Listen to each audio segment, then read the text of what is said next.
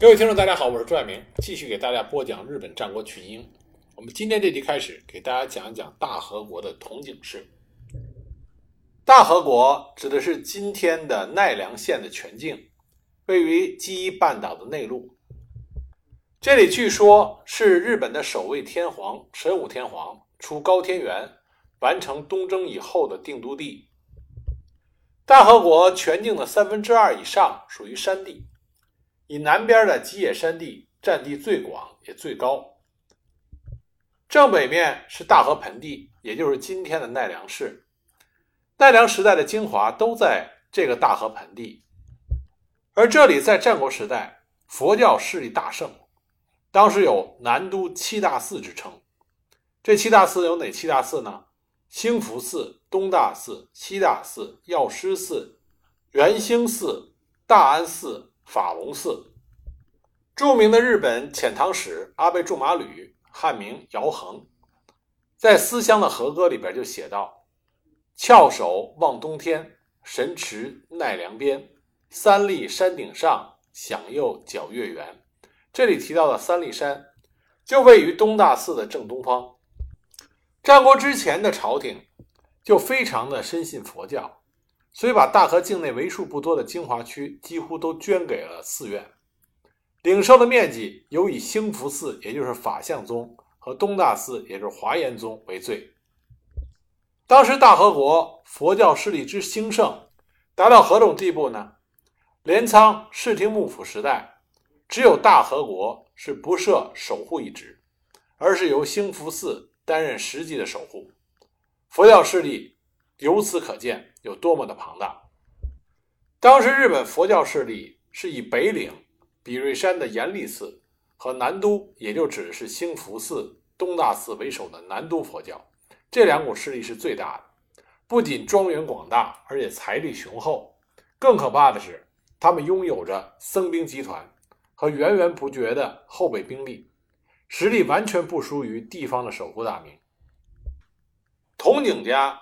就是兴福寺僧侣化武士中的栋梁，常年担任着保护寺院领地、免受其他势力侵攻的重担。铜井氏最初出现在史料之中，是在五十年间的南北朝争乱。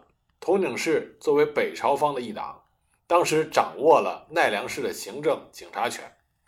从那个时候，铜井氏开始成为大和国名高望重的家族。铜井家的一代家主铜井顺觉死以后，他的两个儿子顺弘和顺永争位。后来弟弟顺永因为人望卓著，所以取得了铜井家的家主地位。他当时治理超过了三十年。丁人之乱爆发之后，顺永倒向了西川一方。也是在他作为家主的期间，他在现在的大和郡山市建筑了铜井城，这成为铜井一门。在战乱中赖以延续的坚固壁垒。丁伦大乱之后是战国的乱世，而大和呢，则陷入了一盘散沙，群雄割据。统井顺永的孙子顺兴，在乱世中保护着自己的家族，与周边的豪强，尤其是顺永以来的宿敌南大和的名门越志氏，进行了长期的拉锯战。而最有意思的是，统井顺兴的妻子恰恰是他的敌人越志氏的女儿。这就是政治婚姻。他们两个人生下了一个男孩，取小名叫藤松。那么，这个混合了大和南北双雄的血统来到这个世界上的小孩，就是后来二十年后完成了大和统一的筒井顺昭。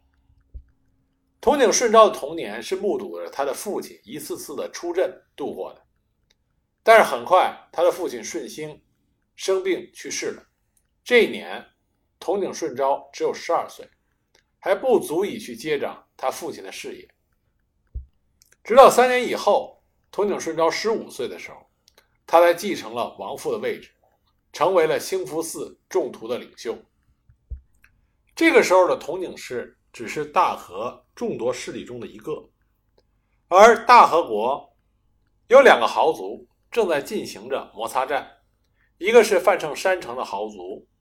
木泽长政拥有着信贵山城和二上山城，并且那个时候木泽长政他有着制霸大河河内的梦想，和他们发生摩擦冲突的是大和的豪族石室远忠。统井顺昭这个时候做了他平生第一个重大的战略性的决断，就是把他的妹妹嫁给了石室远忠为正室，与远中结拜为义兄弟。石室氏是控制石室地方的历史悠久的望族，那么依靠着统井顺昭的盟友石室远中卷土重来，一举从月志树的手中夺回了本城石室城，并且在龙王山顶。建筑了更大的龙王城，家世重振。接着和石室远中的结盟，统井顺昭代表兴福寺的众徒，要求幕府仲裁幕泽和石氏的纷争。石室远忠对于统井的这个举动非常的感激，自此石氏家族就正式成为了统井一党，石室远忠也成为统井顺昭一生最重要的助手。木泽长政。在河内的进攻中，在太平寺与三好正常、有佐长教的联合军激战，战败身死。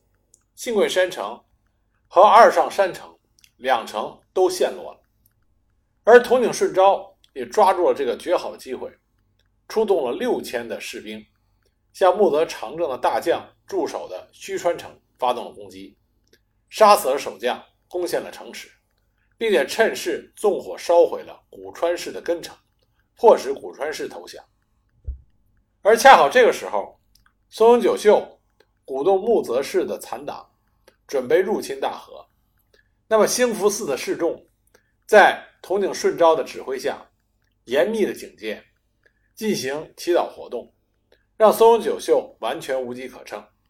他这个时候还没有胆量与兴福寺的众僧徒展开正面的冲突。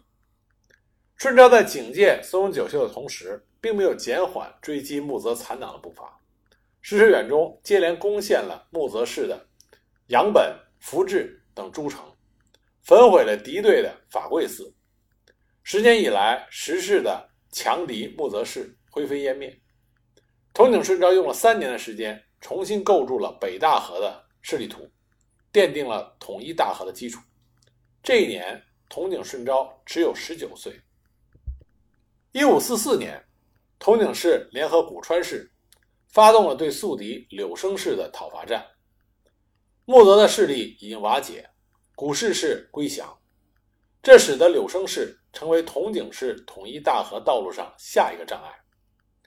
石室远征率领三百余骑向柳生城进攻，同时进发的还有河内诸盟军约一万多人。攻击军在忍辱山建筑了本阵。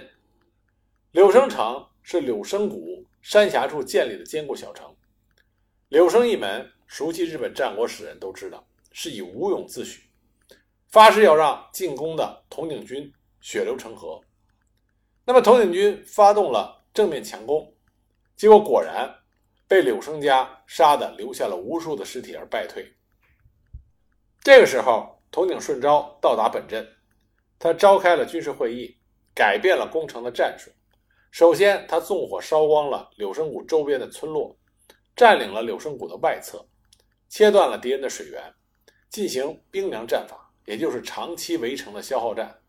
顺昭将主力配置于柳生城下，亲自指挥一支别动队攻击位于本方背后、构成威胁的柳生支城西须川城，斩断了这一后顾之忧，然后回到柳生城下，静静地等待着。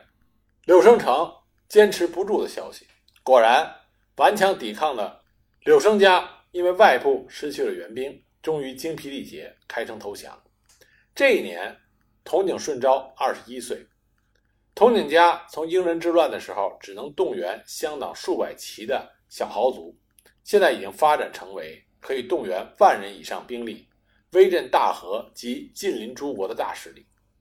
也就是在统井顺昭的时代。统井氏完成了战国大名化的进程，而在统井顺昭要统一大和的道路上，剩下的对手就是南大和的强权越智氏。越智氏也是大和的名门，天生就是要和统井氏争雄。南北朝时期，越智氏隶属于南朝，统井氏属于北朝。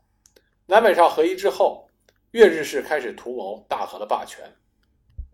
越智氏的家主叫做越智家荣，他的姑姑其实就是统领顺昭的母亲，所以说呢，月治氏和统领氏这两个家主还是有着表兄弟的关系。两个家族之间的摩擦历史渊源颇深，基本上可以这么说：北大河是倾向于统领家，南大河是依靠月治家。两家之间打打和和，甚至还出现了联姻，但是谁也奈何不了谁，所以渐渐形成了双方面共存的这么一个局面。但是到了统领顺昭的时代，顺昭在数年之内荡平了周边的势力，力量迅速的扩大。而另外一方面，月治家荣死之后，月治一族支系丛生，互不统属，统一的军事力和组织力开始衰退。而统领顺昭敏锐地洞察到了这种形势，就在月治氏的首脑们还在沉醉于数十年双方不分伯仲的幻梦中的时候，统领顺昭已经开始了一举要灭掉自己宿敌的部署。可就在这个时候，统领顺昭的得力助手石世远忠病逝，虽然他的儿子石世远胜继承他的位子，继续为统领顺昭效力，但是他的能力和他的父亲相比相去甚远。尽管如此，没有什么能够阻挡住顺昭大和一统的决心。公元一五四六年，统领顺昭出阵，怀抱着统一大和的梦想，率领着。大概六千人的部队南下，直取备见山城。备见山城是标高二百一十米的山城，北面是山陵，南面是田地，西南与月治氏的本城相望，是月治氏非常要害的一个据点。由月治氏当时的家主亲自镇守。面对顺昭突然的全面攻势，岳志家完全是没有防备，彻底陷入了被动。兵力上也略显不足，不敢与统领军进行正面的冲突。顺昭就利用敌人的胆怯，再次采用了首先焚烧敌城周围的围城战术。顺昭亲自立于阵前指挥，激励士兵奋战。岳志军很快就无力支撑，死伤日重，终于向顺昭提出了和议停战。顺昭接受了停战，根据和议。岳治氏放弃常年来的要塞备见山城，向高渠退却。顺昭命令手下诸将进驻备见山城守卫，亲率大军凯旋回师。统领城、铜井领地之内顿时是一片的沸腾。经此一战，大和国内的诸多豪族全面都倒向了统井家。数十年的两边不胜不败的局面，在短短一战之间就被顺昭。戳破了那层窗户纸，统领氏的大和统一的梦想终于实现。这一年，统领顺昭仅仅才二十三岁。二十三岁对于现代人来说，还是刚刚开始工作的年龄；对于很多人来说，只是事业拼搏的开始。可这个时候的统领顺昭，却已经到达了他一生事业的巅峰。按照统领顺昭他的能力和才干，本来他应该取得更大的辉煌。但是就在他统一大和之后不久，他患了非常严重的头疼，视力衰退，全身急速的衰弱。根据现代医学判断，很有可能是他的头部长了肿瘤。就在大和统一之后仅仅四年，二十七岁的统领顺昭不得不面临他人生的终结。统领顺昭身死的时候，他的长子统领顺庆刚刚出生。这样知道自己将不久于人世的统领顺昭非常的不放心。为了避免他死之后统领家的家事一蹶不振，甚至被别人亡国灭族，统领顺昭在他临死之前，决定用影武者来隐藏自己的死讯。为此，他要求忠心的家臣们帮他找来身形相似的人，在他死之后担任影武者的工作。在这样的条件下，当时选中的。是一位名叫穆阿弥的琵琶法师。所谓琵琶法师，大多指当时流浪街头、借着弹奏琵琶宣讲故事为生的盲眼僧人。不过，穆阿弥本人虽然是位和尚，却不是瞎子，他只是喜欢四处的流浪，所以选择了这样的生活。可以想象，喜爱闲云野鹤般生活的他，对于担任影武者这样的工作一点兴趣也没有。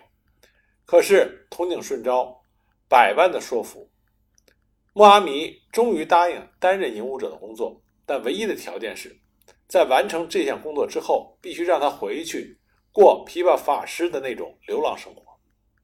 据说当时当他提出要求以后，所有听到的人，包括筒井顺昭在内，都笑了，因为没有人相信有人在享尽了荣华富贵之后，还能重回清苦的生活。不过，虽然无法置信，但是筒井顺昭还是同意了他的请求。就这样，木阿弥在筒井顺昭死之后，开始忠实的执行影武者的任务。据说在那三年里边，木阿弥和筒井顺昭。在世的时候完全一样，享受着家主所应该享受的一切豪华的生活。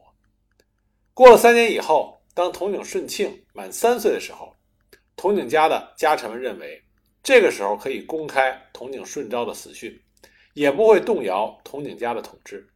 就这样，从公布筒井顺昭死讯的那一天起，木阿弥按照原先的约定，恢复了他琵琶法师的身份。终其一生都在奈良地区四处流浪，绝口不提曾经担任过一国之主的日子。